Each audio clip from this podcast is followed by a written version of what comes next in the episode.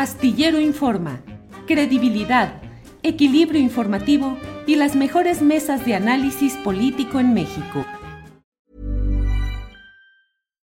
Millions of people have lost weight with personalized plans from Noom, like Evan, who can't stand salads and still lost 50 pounds. Salads generally for most people are the easy button, right? For me, that wasn't an option. I never really was a salad guy. That's just not who I am. But Noom worked for me. Get your personalized plan today at Noom.com. Real Noom user compensated to provide their story. In four weeks, the typical Noom user can expect to lose one to two pounds per week. Individual results may vary. ¿No te encantaría tener 100 dólares extra en tu bolsillo? Haz que un experto bilingüe de TurboTax declare tus impuestos para el 31 de marzo y obtén 100 dólares de vuelta al instante. Porque no importa cuáles hayan sido tus logros del año pasado, TurboTax hace que cuenten. Obtén 100 dólares de vuelta y tus impuestos con 100% de precisión, solo con Intuit TurboTax. Debes declarar para el 31 de marzo. Crédito solo aplicable al costo de la presentación federal con TurboTax Full Service. Oferta sujeta a cambios o cancelación en cualquier momento.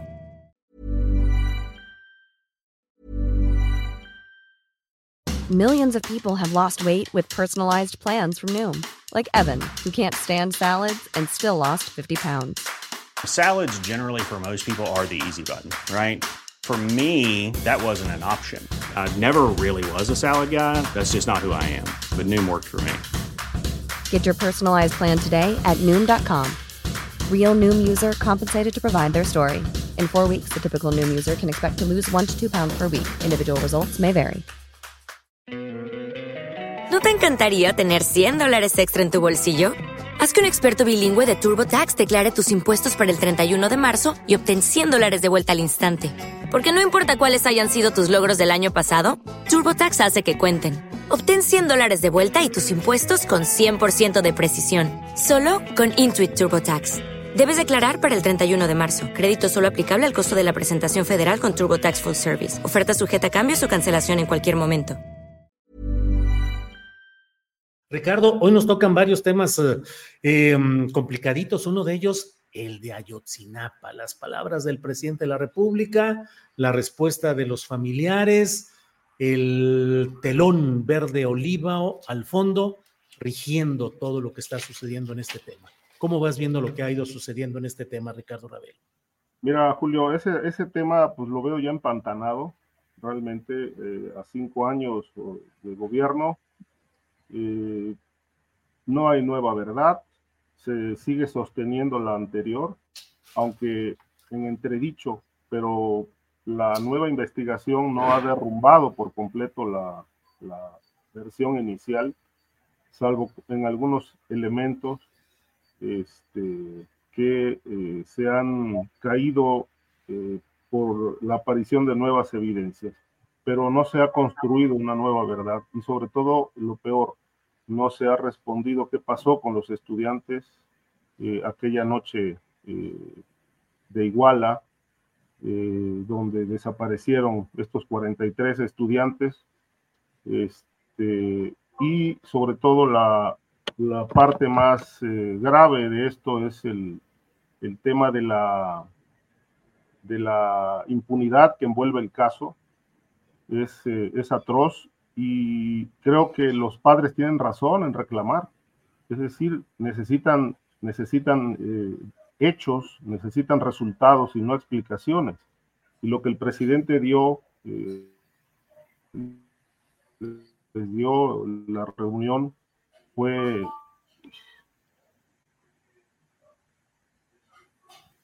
Bueno, ahí estamos de nuevo con estos problemas técnicos. Esperamos que pronto se resuelvan para continuar con la opinión de Ricardo Ravelo. Mientras tanto, vamos con Víctor Ronquillo. Víctor, ¿qué opinas de este tema de eh, Ayotzinapa, las palabras del presidente, las reacciones de los familiares? Víctor. Sí, antes eh, yo quiero solamente plantear un tema que da para una gran reflexión. Eh, estamos en un momento en donde el gran elector en la política mexicana, en el escenario de la política mexicana, es el crimen organizado. Así lo será en el 2024 en las diferentes instancias. Creo que es un tema a, desarrollar, es un tema muy, muy grave y yo por, por el, de manera contraria a lo que opina Ricardo, me parece que también es negar la capacidad democrática, la capacidad de movilización que puede tener la propia ciudadanía, ¿no? Vimos eh, de manera contrastante lo que ocurrió en Tamaulipas en relación a ese gran elector del crimen organizado, las huestes de García Cabeza de Vaca y luego la respuesta por parte de quienes salieron a votar, no precisamente manipulados en la elección para gobernador. Pero yo, mira, en el caso de Ayotzinapa, lo que traté de hacer a esta ocasión es iniciar con una serie de preguntas que me parecen fundamentales, ¿no? Los periodistas, los periodistas, quizá no conocemos de fondo las respuestas, pero pues tenemos la capacidad de de hacer esas preguntas. Entonces, lo primero es eh, eh, insistir en algo que me parece fundamental. ¿El ejército entregó ya toda la información? Una pregunta fundamental. ¿Qué es lo que se reserva? ¿A quién inculpa esa información? y por qué esa reserva de darla a conocer. ¿Qué tanta es la fuerza de los grupos de poder dentro del ejército? ¿Y qué tanto esa fuerza puede atentar en un futuro contra la gobernabilidad en este país? Lo otro, ¿no?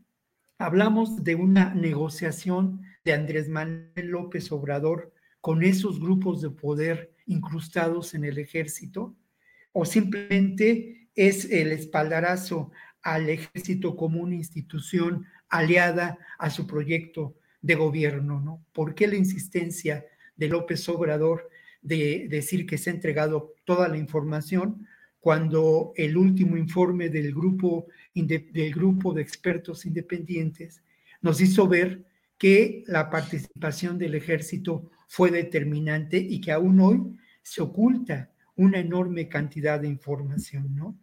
Eh, lo otro es que también es un hecho, y no podemos negarlo, que hay 120 personas detenidas en relación a este crimen, entre ellos dos generales determinantes en lo que puede considerarse el control económico y político de esta región de Iguala por estos grupos que seguimos llamando del crimen organizado y que tenemos que encontrar una nueva definición, vinculados estos grupos al negocio del tráfico, el tráfico de drogas, ¿no?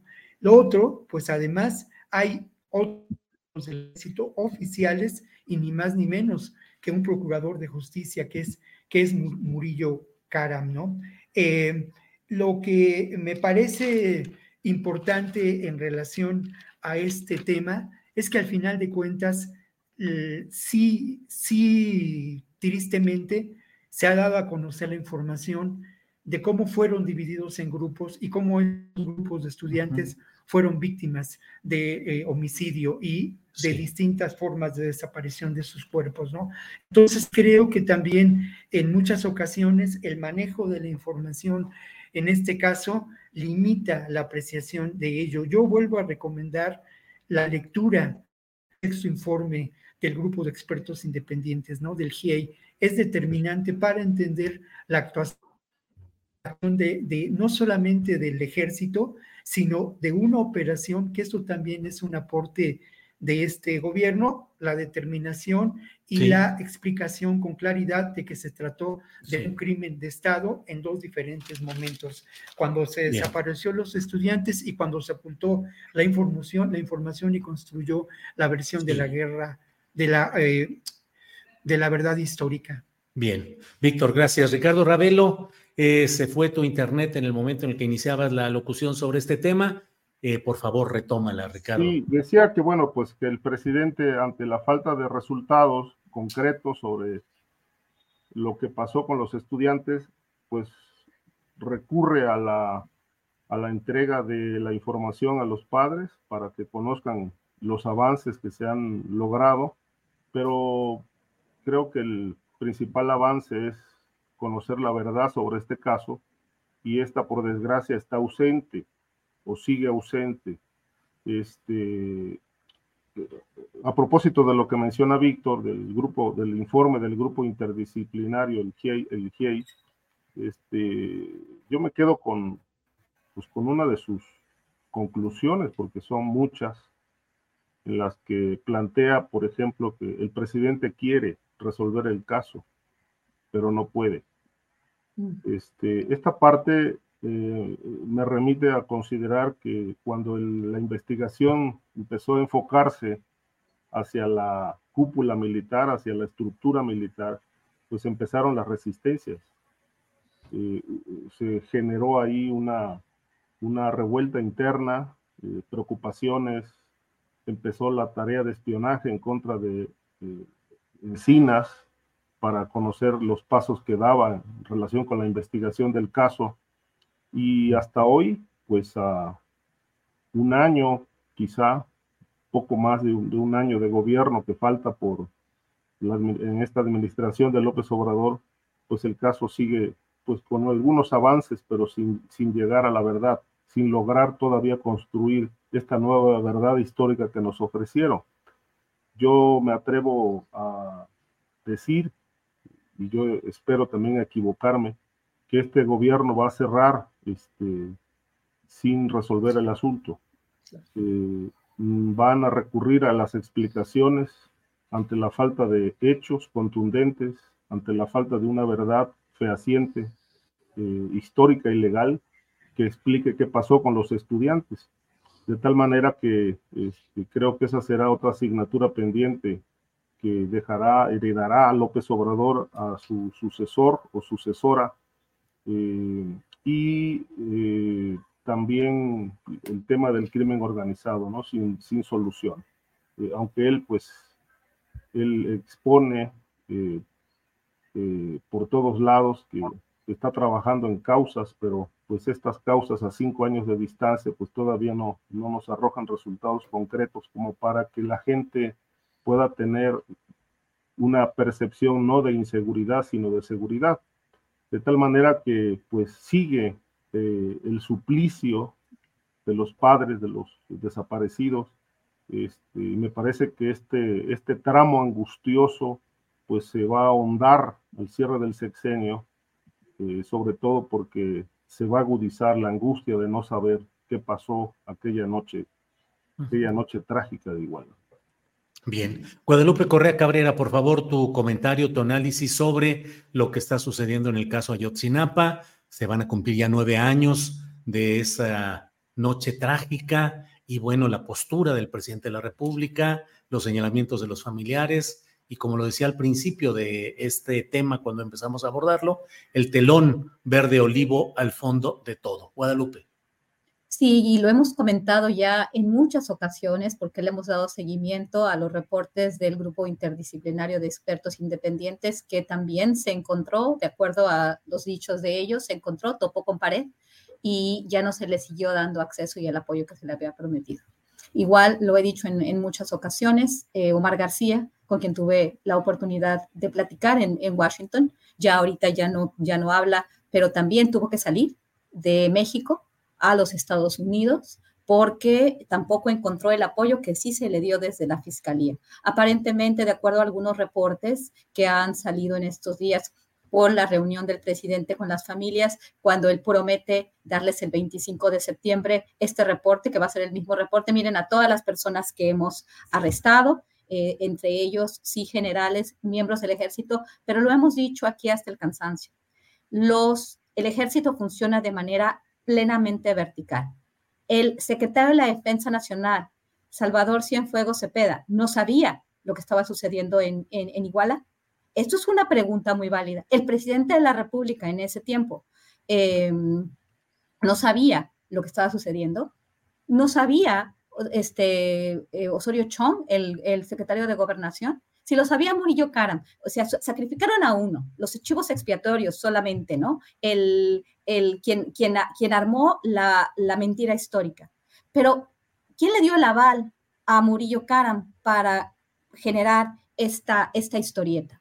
Y esta y la promesa del presidente, las familias no creen en el presidente, las familias no creen en estos reportes. El grupo interdisciplinario de expertos independientes ya no cree en lo que se le prometió para darle, pues, pues campo para, para hacer estas investigaciones. Que hay muchos detalles, que se encontraron muchos detalles, sí, que están ahí escritos, sí, que como dice Víctor, que tenemos que leerlos, Sí, pero entonces, ¿qué? Entonces todo esto está avalando otra mentira histórica, porque a mí no me queda claro. A mí no me queda claro dónde están los estudiantes desaparecidos en este, de, la normal rural Isidro Burgos, este, en, en Ayotzinapa, en el estado de Guerrero. A mí no me queda claro. Y yo creo que no nos queda claro a nadie y mucho menos a los padres y a las familias de los desaparecidos. Entonces, esta promesa que hizo el presidente, que utilizó como una de sus, de sus principales obras al principio y por sus promesas de campaña, pues va a quedar incumplida.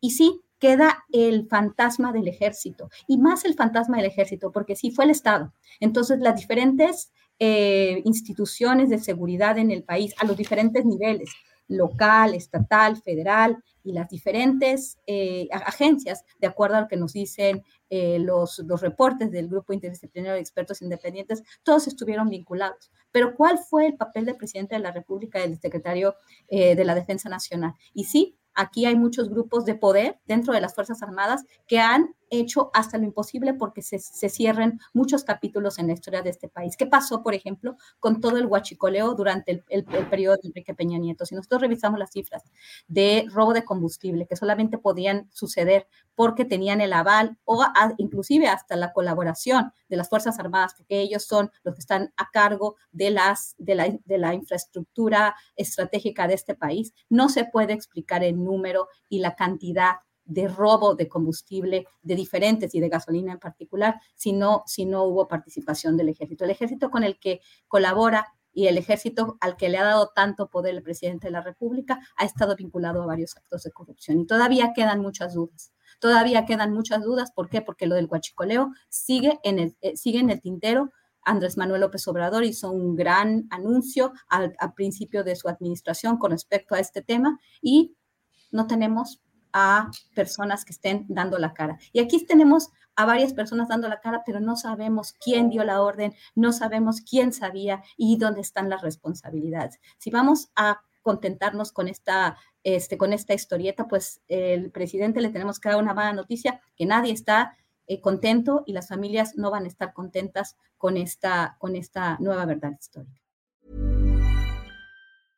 ¿Te preocupas por tu familia? Entonces, ¿por qué darles solo huevos ordinarios cuando pueden disfrutar de lo mejor? Eggland's Best, los únicos huevos con ese delicioso sabor fresco de granja, además de la mejor nutrición, como 6 veces más vitamina D, 10 veces más vitamina E y 25% menos de grasa saturada que los huevos regulares, además de muchos otros nutrientes importantes. Así que, dales los mejores huevos. Eggland's Best, mejor sabor, mejor nutrición, mejores huevos.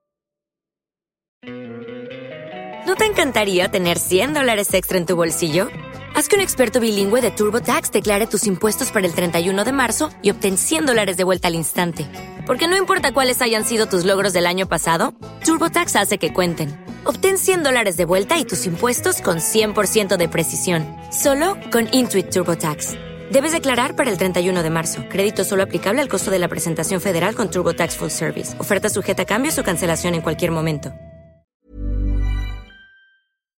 Para que te enteres del próximo noticiero, suscríbete y dale follow en Apple, Spotify, Amazon Music, Google o donde sea que escuches podcast. Te invitamos a visitar nuestra página julioastillero.com.